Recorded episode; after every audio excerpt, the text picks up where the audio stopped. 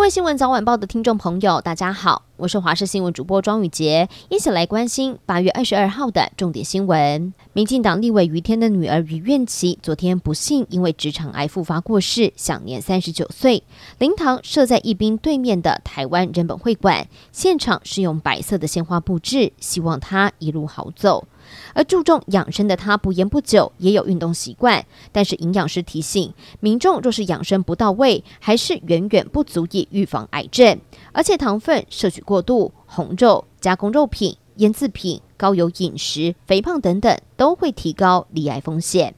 明年全球的景气动向未明，蔡政府确定要调升明年的基本工资，而明年的劳保普通事故费率也将会调升零点五个百分点到百分之十一，另外再加计百分之一的就业保险，整体的费率为百分之十二。因为劳保费率调升，预估会有五十八点八万家企业或是雇主在明年全年会新增超过一百一十四点三亿元的法定成本，而此外有超过一千零三十万名的劳工保费负担也会增加。全国的中小学在八月底要开学，指挥中心将公布防疫停课新制。台湾青年民主协会期盼明定严重班级群聚停课标准。指挥中心发言人庄人祥说，新制采弹性的原则，各校可以视各个情况来自己调整。桃园发生了一起砸店案件，有一间机车行清晨遇到了十多位不明人士拿着球棒，不断的来攻击门口机车，还教唆另外一辆轿车用倒退路的方式来撞破铁门。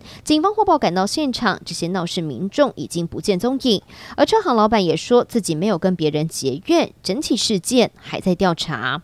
中国海事局十六号到十九号才针对了南海、黄海、渤海、东海等海域发布了多项的军演航行警告，而浙江海事局在二十号又宣布，二十二日解放军将会在东海进行实弹演习，而这期间禁止船只驶入，可见共军已经开始落实所谓的常备组织台海方向战备警巡。全球暖化导致极端气候不断的发生，欧洲、亚洲、美国热浪来袭，频频出现了四十度的高温。没有想到二十号清晨，中国雪都新疆阿勒泰地区却迎来了入秋首场的降雪，部分地区降雪的厚度达到十公分，绝美的银白色大地就像童话故事。不过这场雪罕见的让当地人感到不可思议，直呼今年的第一场雪也来得太早了吧。继续还是要关心天气的消息。今天到明天，台湾各地都是多云到晴的天气。桃园以北还有东半部地区、大台北地区、华东纵谷、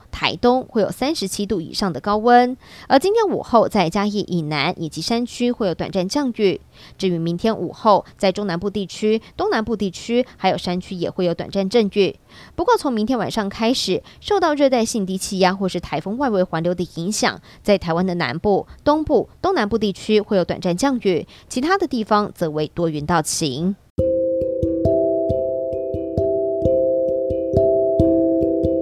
以上就是今天的新闻内容，非常感谢您的收听，我们下次再会。